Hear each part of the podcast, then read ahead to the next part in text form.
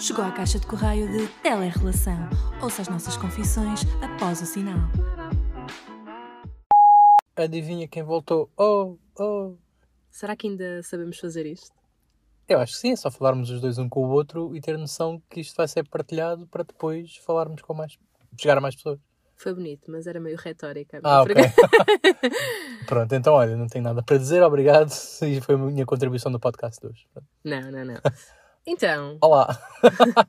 olá a todos. Regressamos em 2023. Há quanto tempo é que nós não gravamos? Tens noção? Desde 2021, não sei Será? se no ano passado. No ano passado acho que podemos ter gravado uns episódios que não saíram. Ah, Eu não me lembro se lançamos algum. Mas eu não me lembro, se- pelo menos se lan- se tivéssemos lançado, acho que foi no início do ano. Mas eu acho que não, portanto a última vez vamos assumir como 2021. Não, não, não. Lançamos em 2022. Já me lembrei o que é que era. Quando? Lançamos um podcast sobre tatuagens de casal, porque nós fizemos uma em dezembro de 2021. E só Ah, lançamos ok, esse ok. episódio depois, penso eu, se não estou em erro. Mas bem, o que é que aconteceu neste tempo todo? Muita coisa e nada ao mesmo tempo. Exatamente. Continuamos à distância? Continuamos. Três anos aqui fortíssimos. A contar, na- já vai para quatro. Parecemos os presos todos os dias estamos um, temos um tracinho aqui. Então Yeah. agora mais um dia. Não, mas eu acredito que esta situação esteja resolvida. Quer dizer, nós também dizíamos isso na altura quando, quando gravávamos o podcast, mas eu acredito que agora, tipo, já tendo passado muito tempo por estarmos assim, eh, separados, que à distância, vá, melhor dizendo, que hum, esses dias estarão prestes a acabar, porque a tendência é que as coisas evoluam e não que as coisas regridam, não é? Portanto, Não sei, porque olhar para esta inflação, se calhar Ah, não é, vai era- evoluir muito. Isso era um, do- um dos temas que temos aqui para, para falar convosco. Espero que estejam bem, by the way. Ahm, inflação, comprar casas, arrendar. Tu achas que é do- és da opinião que mais vale comprar uma casa já ou mais vale alugar uma casa já? Eu já sei a tua opinião, mas quero que tu digas. Sim, claro. Hum, eu sou da opinião que para a primeira casa devemos arrendar isto porque não temos os meios para comprar uma casa, para dar de entrada. Porque se fosse esse o caso, acho que comprar casa a longo prazo ia, iríamos ter mais benefícios, iríamos pagar menos, mas é muito difícil ah, juntar tanto dinheiro para dar de entrada. Tipo, aquela percentagem é... É, é 10%, não é? Mas a questão não é, nem, de- não é são esses 10%. A questão é que casas que em teoria seriam boas há uns 10 anos atrás, que estavam à venda por, eh, vá, no mínimo 150 mil euros, hoje em dia se calhar já custam 200 e tal mil, 210, 220, 250. Ou seja, motivado um pouco também pela inflação.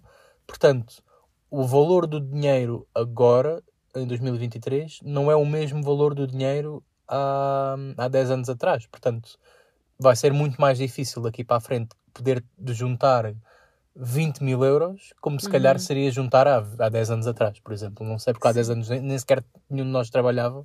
Ah, estávamos na escola, provavelmente, mas acredito que anteriormente tenha sido mais fácil juntar e comprar uma casa do que agora, hoje em dia, porque hum, está muito mal. E eu acho que as coisas vão rebentar. Muitas pessoas dizem que, ah, não, porque hum, tu vais sempre procurar casa e vais ter sempre pouco dinheiro e Portugal vai estar sempre assim, que eu acho uma mentalidade estúpida, mas ao mesmo tempo acho que não, que as coisas vão rebentar e, e vai haver um momento em que as pessoas vão revoltar, isto não, não querendo tornar este podcast agora aqui o, o governo sombra de- do, tele, do telerelação, mas eu acho que vai haver um momento em que as pessoas vão ah, chatear-se contra esses- este sistema, e não estou a falar do governo, estou a falar mesmo do sistema no geral, e, e esta especulação de casas e para agradar a, a nómadas digitais e a estrangeiros que vêm para aqui e têm tipo o triplo ou o quádruplo do nosso dinheiro,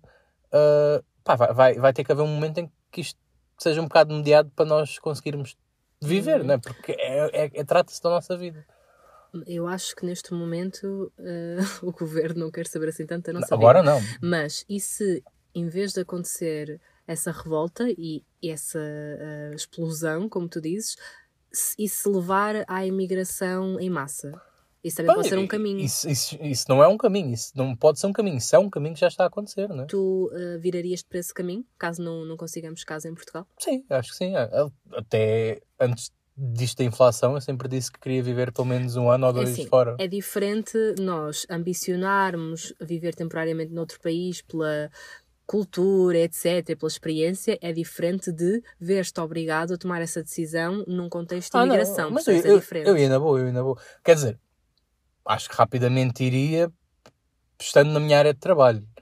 Ah, É isso mas, que eu estou a dizer. mas, mas fosse no contexto de eu, não, eu vou, mas vou para ir tipo para as obras, por exemplo. É isso que eu estou a dizer, o contexto de imigração é muito diferente, porque se tu te vês obrigado a emigrar, nem sempre tens o, o privilégio de conseguir trabalhar logo na tua área, enquanto que ao seres tu a tomar essa decisão por própria vontade, normalmente já vais preparado, ou é Sim. porque já conseguiste um contrato no trabalho e queres viver essa experiência, como eu quando fui para os Estados Unidos já tinha isso bem organizado, eu não fui para lá porque queria emigrar, eu fui pela pela oportunidade de trabalho.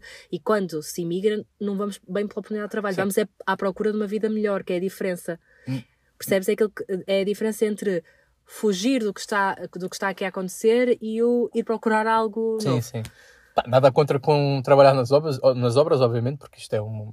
Estou a dizer isto porque somos licenciados e que à partida quereremos trabalhar no, Na nossa no- área. na nossa área, não é?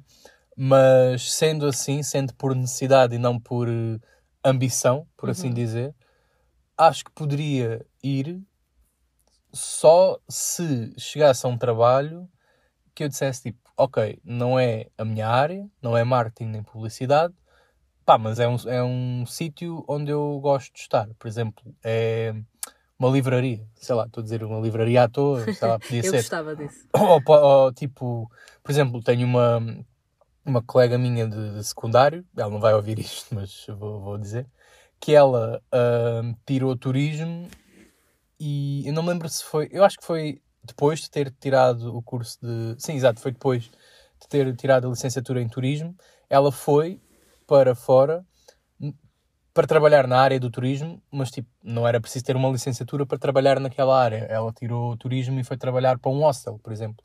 Uhum. Se fosse assim essas experiências que de alguma maneira te enriquecem culturalmente e te dão algum dinheiro fora do teu país e que ao mesmo tempo seja por necessidade, aí eu diria que sim. Agora, por aquela necessidade extrema de poder ganhar dinheiro, quer dizer, se fosse isso ou morrer, claro, obviamente preferia trabalhar para as obras, né? Mas Não se- estamos a falar também a esse nível. mas se tivesse Sim. escolha, pá, preferia não, né? Mas, por exemplo, tenho amigos meus, um amigo meu que está hum, Na Holanda. E ele está numa cena de alta tensão a fazer cenas de eletricidade para uma fábrica É um trabalho o- perigoso. onde todos os dias expõe ah, ao risco de poder falecer, portanto. Mas é em prol de ter um bom salário. É isso que eu digo. Esse Ele- tipo de imigração é, é mais arri- é, é arriscada, não é mesmo? Ele não escolheu ir para lá só porque sim. Ele escolheu ir para lá porque precisava de melhorar a, a sua estabilidade financeira, por exemplo. Sim, mas... E por isso é que se dá, por isso é que se arrisca nesse trabalho tão perigoso, é por causa disso, porque se calhar se fosse apenas por ambição, dizer, ei, olha, vou para a Holanda e vou fazer agora aqui outra cena qualquer, muito menos perigosa, não é? Estou aqui a viver bem. Yeah. Sim, mas mesmo assim ele tem um prazo para poder depois voltar ou sair dali, porque ninguém obviamente vai estar uma vida Claro. inteira num trabalho tão perigoso, mas é curioso pensar que ele, ok, que o trabalho dele é muito pesado, é muito forte, mas ele se calhar ganha cinco vezes mais do que eu, que Claro. tenho uma licenciatura e trabalho numa área altamente especializada. A área dele também é especializada, mas não E eu- precisa de uma licenciatura, Sim, não é? e acho que qualquer pessoa que faça trabalhos de risco deve, deve ser bem pago, obviamente. Claro. Acho que só aqui em Portugal é que isso não acontece. Mas, é? mas, mas é muito triste tu olhares para eh, zonas que são relativamente perto daqui, que demoras duas horas de avião, por exemplo, e aqui o ordenado mínimo é de 700 euros e, e, na, e na, na Bélgica, por exemplo, é de 1500. E isto agora é uma ótima ponte para o quê, Bárbara? Falar da minha viagem dos 25 anos. Pois é, eu completei um quarto século e decidimos viajar. Pela primeira vez andamos juntos de avião, já tínhamos andado separadamente, mas nunca tínhamos viajado para fora de Portugal juntos e foi muito giro.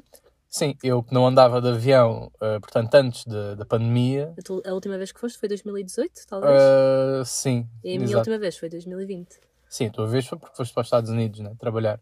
A minha última vez foi talvez para, olha, para Amsterdão, curiosamente, ou para a Suíça, já não me recordo qual das duas foi, Uhum. mas hum, pronto, podemos falar aqui um pouco do meu pânico de andar de avião. Sim, que hum, é assim. Acho que qualquer pessoa tem um, um certo receio de andar de avião pelo simples facto de não ter controlo e poder falecer. No entanto, ah, o Menaya tem um pânico, pelo menos acima do meu. Ah, eu estava até bastante tranquila, sabia que tinha de entrar no avião para chegar do ponto A ao ponto B e é- era esse o resultado que eu queria, mas o Menaya estava era tipo. não, vamos ali. Ai, assim. eh, Sim, eu eu sou- é tipo, ah, yeah, mas vamos morrer. Sim, dura... tu não dormiste sequer. Sim, eu fui de direto, é assim, Já foi, foste o nosso voo era às 6 da manhã, ah, tínhamos que estar no aeroporto às 4, para aí, Sim. Ah, sim, para aí 4, 3 e meia, 4 horas.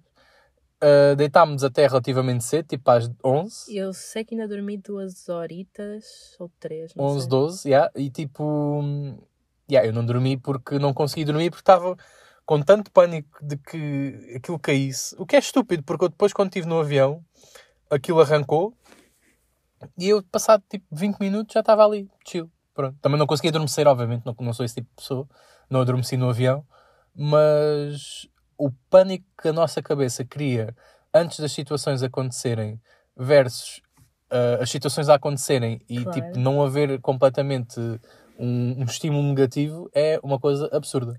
É assim que a ansiedade funciona. Por isso é que muitas vezes, por exemplo, falo da minha ansiedade em sair de casa. Muitas vezes impossibilita-me de sair, mesmo eu sabendo que ao sair dessa zona de conforto eu vou vivenciar coisas boas e que me vão trazer felicidade, mas a minha ansiedade inventa cenários na minha cabeça para eu não as querer fazer. E o mesmo acontece com o pânico de viajar, com o pânico de fazer uma apresentação oral, Sim. o que quer que seja. E depois isso também tem a ver com a tua frequência com que fazes isso, porque eu Sim. depois a voltar ah, já voltei tipo, yeah, claro que ainda tinha um bocadinho daquele receio de voar, mas estava tipo, bem, é, é sempre preferível acontecer alguma coisa à vinda para o teu país do que à ida quando vais no começo de uma viagem, não é? Sim, nós falamos sobre isso porque ao menos já aproveitamos a viagem. Tipo, Ah, e foram só duas horas, a questão é essa, é que eu provavelmente ah, algum dia que vá aos Estados Unidos ou algum dia que vá tipo para o outro lado vou ficar tipo em pânico porque Não. são oito horas. Mas, mas é isso que, que eu te disse na altura: é que uma viagem longa, tu acabas por te cansar. Tu não, tu,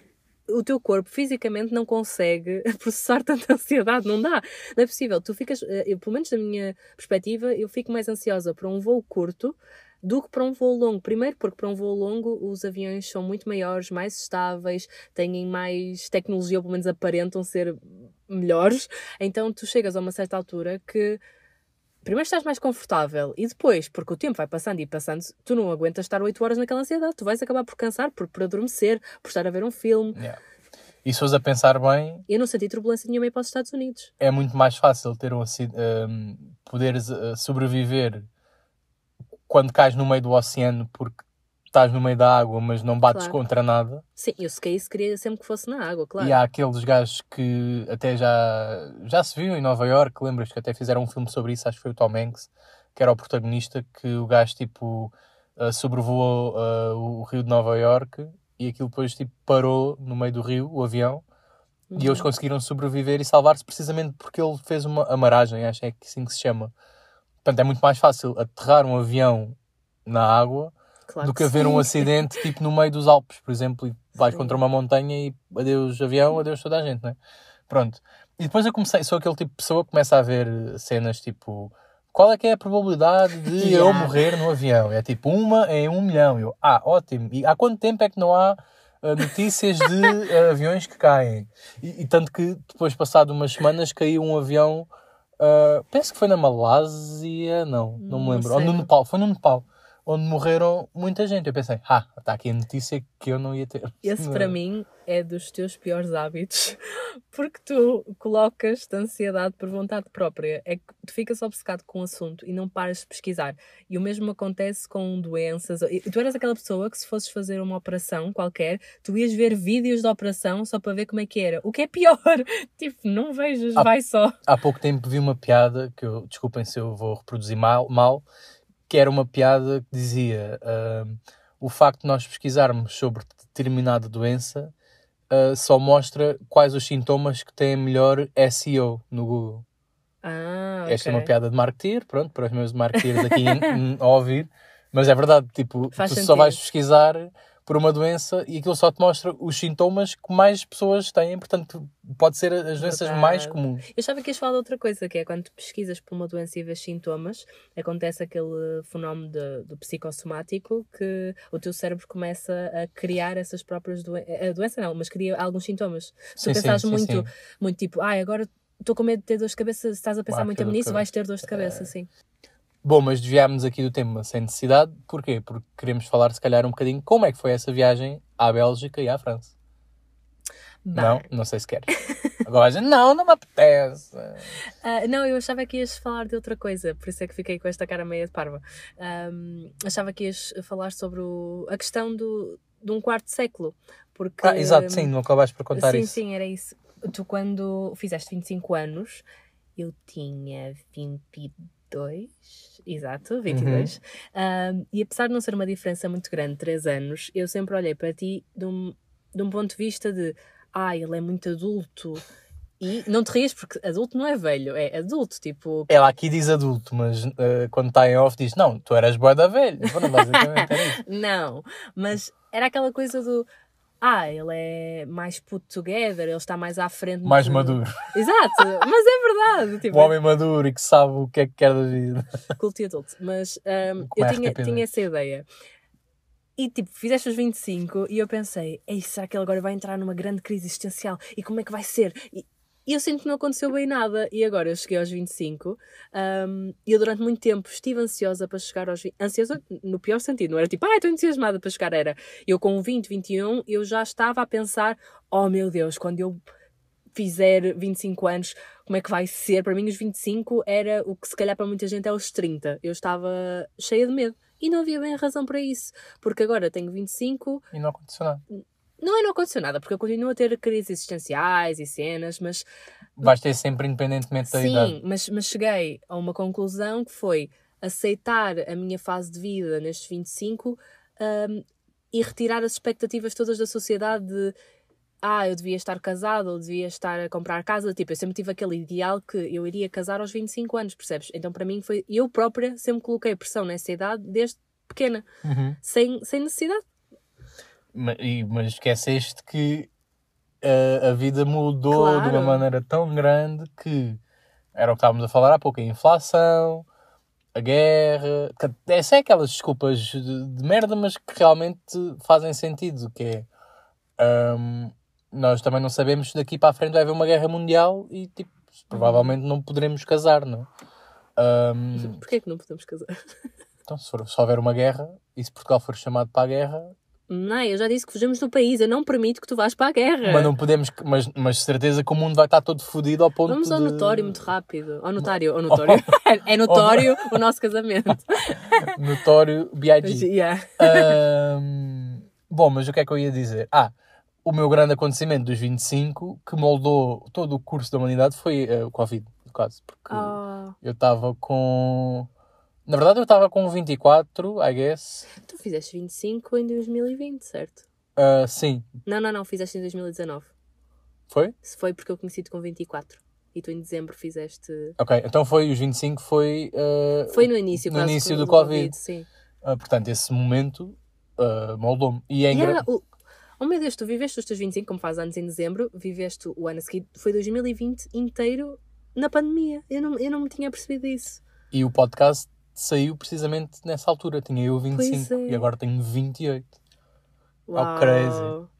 E para o ano faço 30 anos. Não fazes. Para o ano, ainda te falta este ano. Toda a forma que estás a dizer, parece que já vais fazer 30 anos este ano. Não, não. Vou fazer 30 para o próximo. Sim, mas. Mas, Mas é no final do próximo. Pronto, falta. Olha, tu só fazes 30 anos em 2024. Estamos em 2023. Ainda nem 29 fizeste. Podes-te acalmar. Posso. Mas é engraçado porque foi o que, o, que tinham dito no outro dia, que é pessoas que fazem anos a 25 de dezembro, fazem anos ah, e depois ah, têm o ano a seguir em que já vão fazer anos outra vez nesse ano. Portanto, na verdade, eu não estou a viver os meus 28 anos. Ah, isso foi a teoria que eu te contei. Foi exatamente Ok, assim. vou, vou Queres explicar? Posso explicar, sim. Ahm, então, eu tinha aquela ideia, que acho que a maior parte das pessoas, que é eu agora realizei 25 anos. Pronto, agora vou vivenciar os meus 25 durante este ano e depois, em dezembro, faço os 26.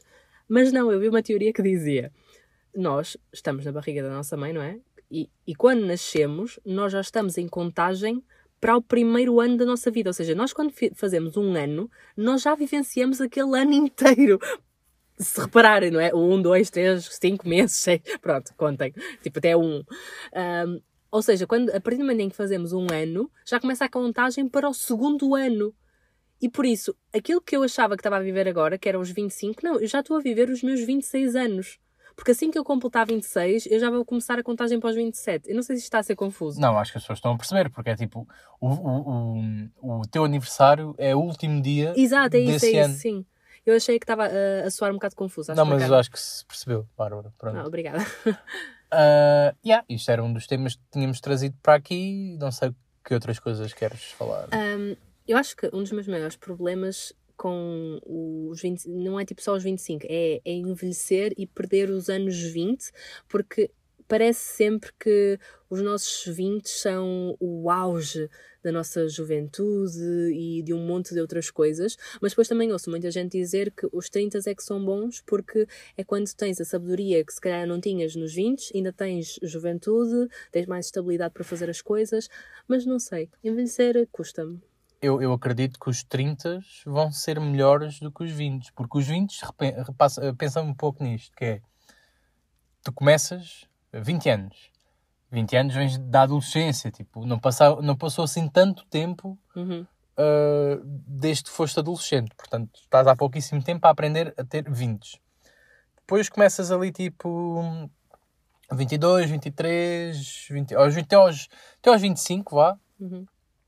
Eu, eu até aos 25 sentia-me tipo, bué. Quer dizer, e agora também me sinto, mas até aos 25 sentia-me bué puto. Tipo, uhum estás nos primeiros trabalhos, estás a tentar perceber como é que funciona isto, este jogo aqui da sociedade, Sim. ganhar dinheiro, ir trabalhar, trocares o teu tempo por dinheiro, teres férias, juntar algum, gastar, etc. Pronto.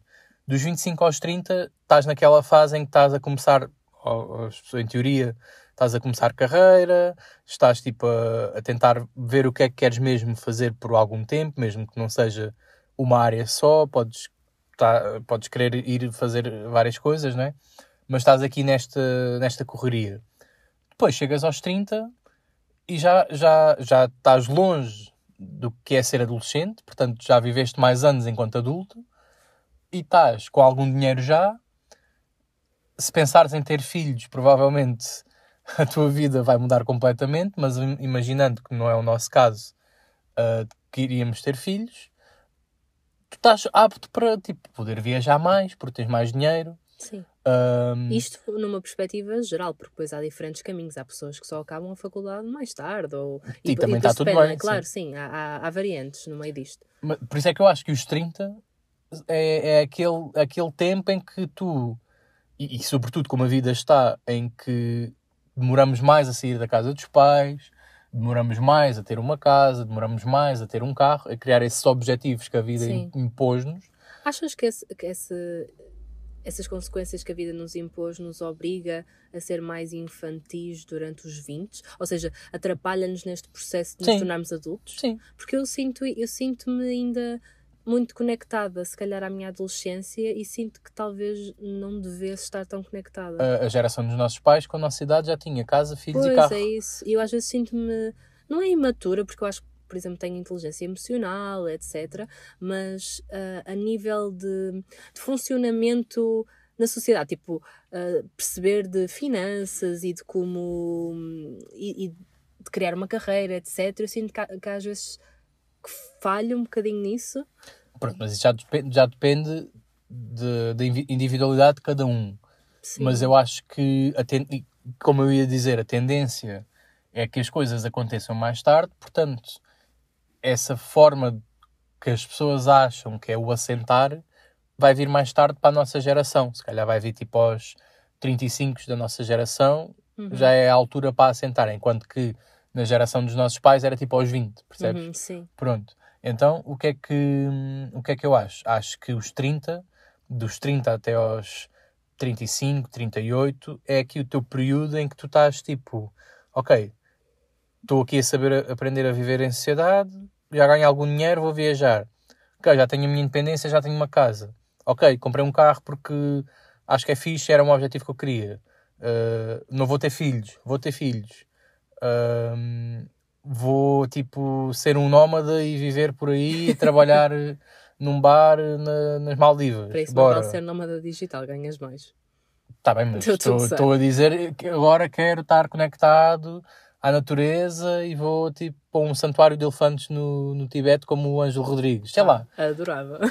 Pronto. E acho que é esse processo todo. O Ângelo. Rodrigues tem 35 anos, por exemplo, Verdade, e, e teve. Nós vimos uma entrevista agora do Ângelo Rodrigues há pouco tempo, por isso é que sabemos estes factos. Mas o gajo, por exemplo, está bem que ele também tem dinheiro, mas ele fartou-se de viver neste Sim, mas sistema. Mas fomos a ver, os índices dele foram também conturbados por diferentes coisas e mesmo o problema de saúde que ele teve e etc. Ah, e também foram de muita luta, não é? Na carreira dele para ele chegar agora onde está. Portanto, eh, meio que corrobora a, a tua, a tua teoria, o que estás a dizer agora, sim. Sim. É preciso ele chegar a esta estabilidade dos 30. para- Eu, eu acho que só vou querer tipo, estar eh, tranquilo no mesmo sítio, a fazer a mesma coisa, no mesmo trabalho e a ter uma vida mais rotineira, mas ao mesmo tempo com algum entusiasmo, tipo quando tiver uns 50. Aí. E nem digo os, com os 40, se calhar ainda vamos estar aí tipo a sair à noite e, e é fixe. O Sam daqui tem uma frase numa música que ele diz que é não é cool estar nos 50 e bafar muitas ganzas. E eu acho isso engraçado porque acho que a partir dos 50 já é aquela idade em que há. Tipo, já não é fixe estar, estar nos 50 e bafar ganzas, como o Sam daqui. Porquê? Não estou a dizer essa frase uh, ipsis verbis literal, Sim, eu né? percebo que é o conceito, mas ao mesmo tempo é, é limitante, porque é que alguém mais velho não pode fazer coisas que à partida são mais joviais só porque tem a idade que tem. Se gosta, não é? Sim, claro que podes gostar. Eu vejo muita gente quando sai à noite que tem alguma idade e que vai para os bares dos pessoas, das pessoas mais novas, entre aspas. Sim, acho que não deve haver esse É a mesma coisa que ah, isso por vezes acontece a nível de estilo, de vestuário, etc. Chegas a uma certa idade e tens de mudar a, a tua forma de vestir porque, porque tens de aparentar ter a tua idade. Não podes vestir roupa que os mais jovens usam. Ok, mas, mas tu te sentires confortável? Porquê é que existe sequer uma moda adequada à idade? Não devia existir. Não, eu, eu acho que não, eu acho que isso é verdade, mas eu acho que tu aprendes um pouco a ser assim depois e acabas por ser um bocado vítima do que a maioria faz, infelizmente. Sim, claro. Mas eu estou a dizer na minha perspectiva, eu acho que tendo 50 anos vou querer estar mais descansado a nível de, por exemplo, sair à noite. Eu noto uma grande diferença entre sair à noite agora, hoje em dia, atualmente com 28 anos, e quando tinha 19, 18. Tinha muito mais vontade de sair e de beber bué e todas as semanas bebia até vomitar quase e estava ansioso porque chega, para que chegasse sexta-feira para ir fumar ganzas e beber e não sei o quê. Hum, Eu nunca tive E- bem essa fase. Pronto, e na altura era o que acontecia. E, e- e nós fazíamos mesmo cenas estúpidas, como ir a pé à noite de um sítio para outro sítio, ah, por sítios às vezes que eram perigosos. Eu fui assaltado assim quando tinha para aí 21, 22 anos. Ahm, Mas- e eu hoje em dia não me submeteria nem a metade das coisas que faria. Mas isso é óbvio. Fiz, aliás. Porque nessa altura nós não tínhamos bem noção do perigo, não é? éramos reckless. Não era por ter noção do perigo, era porque tinha muito mais entusiasmo em fazer uma coisa nova que não fazia. Eu, eu acho Ah, que. Eu, Para fazer coisas novas ainda- eu tenho esse entusiasmo. mas são outras coisas novas. É, é- esse é o meu ponto, que é, tu com 50 anos provavelmente vais ter outras coisas novas para fazer que não se coadunam com as coisas novas que tu fazias quando tinhas 20, 30. Depende, porque, por exemplo, eu desde pequena que gosto de coisas que à partida são consideradas senhoras idosas, sei lá, tipo cozer, plantas, eh, tenho interesse em cerâmica, tudo o que seja dentro de- desse mundo. E se calhar chego aos meus 60 e percebo que agora sou uma tola, quero ir para o cabaré. Tipo, sei lá, não é? Sim, podes mudar. Tu não exato. podes. asso- É isso, pelo menos para mim, isso não se associa à idade de todo. Porque, Percebo, percebo. porque eu agora uso muita roupa da minha avó e sou jovem, mas a minha avó não pode usar roupa de pessoas da minha idade. Porquê? Se eu uso a roupa dela, percebes? Uhum. Pois, isso depende sempre de cada um, mas eu acho é que o viver é tu far- fartares-te das experiências que tens naquela geração, naquela década, e depois começares a, a ter esses acquired tastes noutra altura. Por exemplo, eu, se calhar com 50 anos vou gostar muito mais de fazer tipo Vais dizer fazer cerâmica. vinho. Ah, que- fazer, fazer, ou, ou ir a provas de vinhos, nunca fui, por exemplo, mas Já foste já. Não, Foste a fui. uma. não, não, quando é que fui? Quando foste ao Porto? Ah, mas isso é vinho do Porto, eu estou a dizer eh, Mas era uma prova de vinho, não era? de vinho, mas não era, de- era vinho do Porto. Ah, era... pensei que tinha mais vinhos. Não, não. Mas eu se calhar teria mais interesse, por exemplo, em provas de vinhos com 50 do que quando tinha 18, que não sabia nada da vida. né? E essa cena do sair à noite para mim é muito paradigmática, porque eu com 18, 19 anos queria bué, sair à noite e, e não me importava as horas que chegava a casa. E hoje em dia já me importa um pouco a que horas chego a casa, mas prefiro muito mais estar. Ho- Hoje em dia são só jogos de tabuleiro. era isso que eu ia dizer. Shout para os meus putos de jogos de tabuleiro. Isto é. Queres ir por aí esse caminho também? ou- Olha, isso por acaso é uma coisa muito interessante, que foi algo que nós descobrimos enquanto ah, casal, podemos dizer assim. É assim, descobrimos enquanto casal, não, porque nós já. Ah, isto agora sou. Sim, sou sou meio sexual. ok. Ah, não, obviamente nós já, já gostávamos de jogos de tabuleiro antes, eu pelo menos sempre tive essa cultura com a minha família de jogos de tabuleiro, fazíamos muitas noites de- dedicadas a esses jogos, Ahm, mas agora em casal, tipo, conseguimos ter um grupo de amigos em que todos têm esse interesse e vamos recorrentemente a, a game nights, mesmo, tipo, torneios, mesmo a sério. Temos Sim, que duram desde as nove e meia da noite até às seis e meia da manhã, se eu preciso. Exato. E se calhar não tínhamos tanta a mesma energia para aguentar uma noitada numa discoteca, mas Sim. eh, para estar numa game night conseguimos lá até de manhã. tu, no, Sim. tu, no caso, tu gostas muito de sair à noite para dançar e estar Sim, em discotecas, mas eu, por exemplo, que nunca fui muito habituado a ir a discotecas, prefiro mil vezes estar numa noite de jogos de tabuleiro em que estou tranquilo a beber um vinho e a jogar Carcassonne, que nem gosto, mas eh, Enfim, a jogar, sei lá, dizem um jogo, dizem um jogo camel up. a jogar Camel Up, que é muito fixe, by the way, Um, e estar até às seis, às seis da manhã nesse registro do que estar a ouvir música tipo funk numa discoteca cheia de gente onde não consigo me mexer, onde estou constrangido porque não sei bem dançar, onde tipo está bué fumo, que agora acho que já nem se pode falar nas discotecas, mas onde está bué fumo e onde estão pessoas bêbadas ao meu redor e onde há confusão. Não. E depois, e depois saio e depois está a polícia e mesmo que eu não tenha bebido nada ou tenha bebido um copo, ah, tenho que esperar que as pessoas todas saiam para a polícia tipo fazer o seu dever. Não, prefiro muito mais estar na casa de alguém a jogar. Eu, eu dou para as duas coisas, eu dou sempre, como tudo na vida, dou para os dois. Ahm, não, acho que são experiências diferentes e eu gosto muito de ambas e para mim, tal como em tudo, só funciona se estiver com pessoas com a mesma energia que me tragam esse excitement, que é o caso. Por exemplo, ahm, com, este grupo de amigos, fazer uma noite de jogos ou ir sair à noite não é a mesma coisa, mas tem a mesma energia, percebes? A mesma energia está lá. Sim. Então, para mim é muito fixe fazer ambas. Agora, se calhar consigo fazer mais vezes jogos de tabuleiro do que sair à noite porque é mais desgastante, pelo menos fisicamente. Um, mas continuo a achar muito fixe ambas. Mas pronto, é uma coisa que agora começamos a fazer mais em conjunto que eu acho que é giro. Assim como os jogos de. Um, ai, tipo, uh, videogames. Videojogos. Video- videogames, videojogos. sim. Assim, olha, Jogos de consola. Pronto. Este Natal eu arranjei para o Menaya uma consola vintage com. Tem, tem quantos? 200 e tal. Ok. eh, jogos antigos, tipo desde Super Mario, Donkey, Donkey, Kong, Kong. um, Pac-Man. yeah, pronto, tem mesmo Aqueles imensos. clássicos todos, é.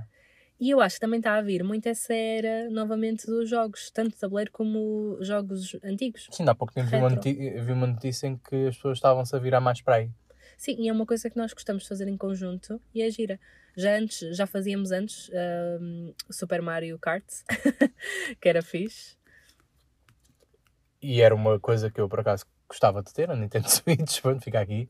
Se, algo, se a Nintendo Switch nos quiser patrocinar, pode patrocinar com consolas e nós fazemos publicidade como deve ser. Manifesto. Sim. Ahm, e é isso, não sei se tens mais Sim. algum tema, já estamos aqui há 30 e tal minutos. Ya, ya, perdemos agora aqui um bocado no final. Ah, e acabamos por nem falar sobre a viagem em si, mas isso pode ficar para, o- para outra ficamos, temática. ficamos com um, um episódio só dedicado à, à viagem à Bélgica e à França. Sim. Sim, mas pronto, acho que é um bom regresso. Foi fluido, foi genuíno. Sim, espero que tenhamos agora mais regularidade e que vocês consigam ouvir isto com mais frequência. Uh, não vamos estar a dizer aqui que vamos voltar todas as semanas ou todos os meses, porque depois isso coloca muita pressão. Portanto, preferimos dizer que vamos lançando como vamos sentindo. Uh, e até porque já temos algumas coisas pensadas para, para fazer. E pronto, espero que tenham gostado deste. Olha, eu gostei, tinha deste episódio. saudades. Tinha saudades de falar em podcast, é assim. Tinha saudades de falar comigo. Não, estou a gozar. Falas comigo todos os dias. E tu ficaste com uma cara meio tipo, what? Eu fiquei com uma cara do género, tipo, obviamente não, porque eu falo contigo todos os dias. Ah, Estás farto de falar comigo. Não, mas não, não preciso estar a usar um podcast para falar contigo. Uau! Aprendi bem, não foi? Obrigado, meus putos. Não. Pronto. Só uma curiosidade para terminar o, podcast. Sabiam que nós estamos a gravar no dia dos namorados? Isto só vai sair provavelmente. Não sei, não sei quando é que vai sair, mas estamos a gravar no dia 14. Qual é que é a vossa opinião do Dia dos Namorados? Eu não, não, gosto. eles sabem a nossa, nós temos um episódio dedicado Pois é, só a verdade, isso. sim. Mas é engraçado que aproveitamos este dia para. Oh, e é giro, estamos a aproveitar este dia para o regresso do Telerelação, que é. E é o dia do, Do amor. amor. Sendo que, pá, o Dia dos Namorados é o que é, mas nem, vou entrar por aí. porque, Vá, calma, calma com o capitalismo. Adeus, rapazes e raparigas. Desculpa, e não binários. E género fluido e essas coisas LGBTQIA+. Beijo! Bye!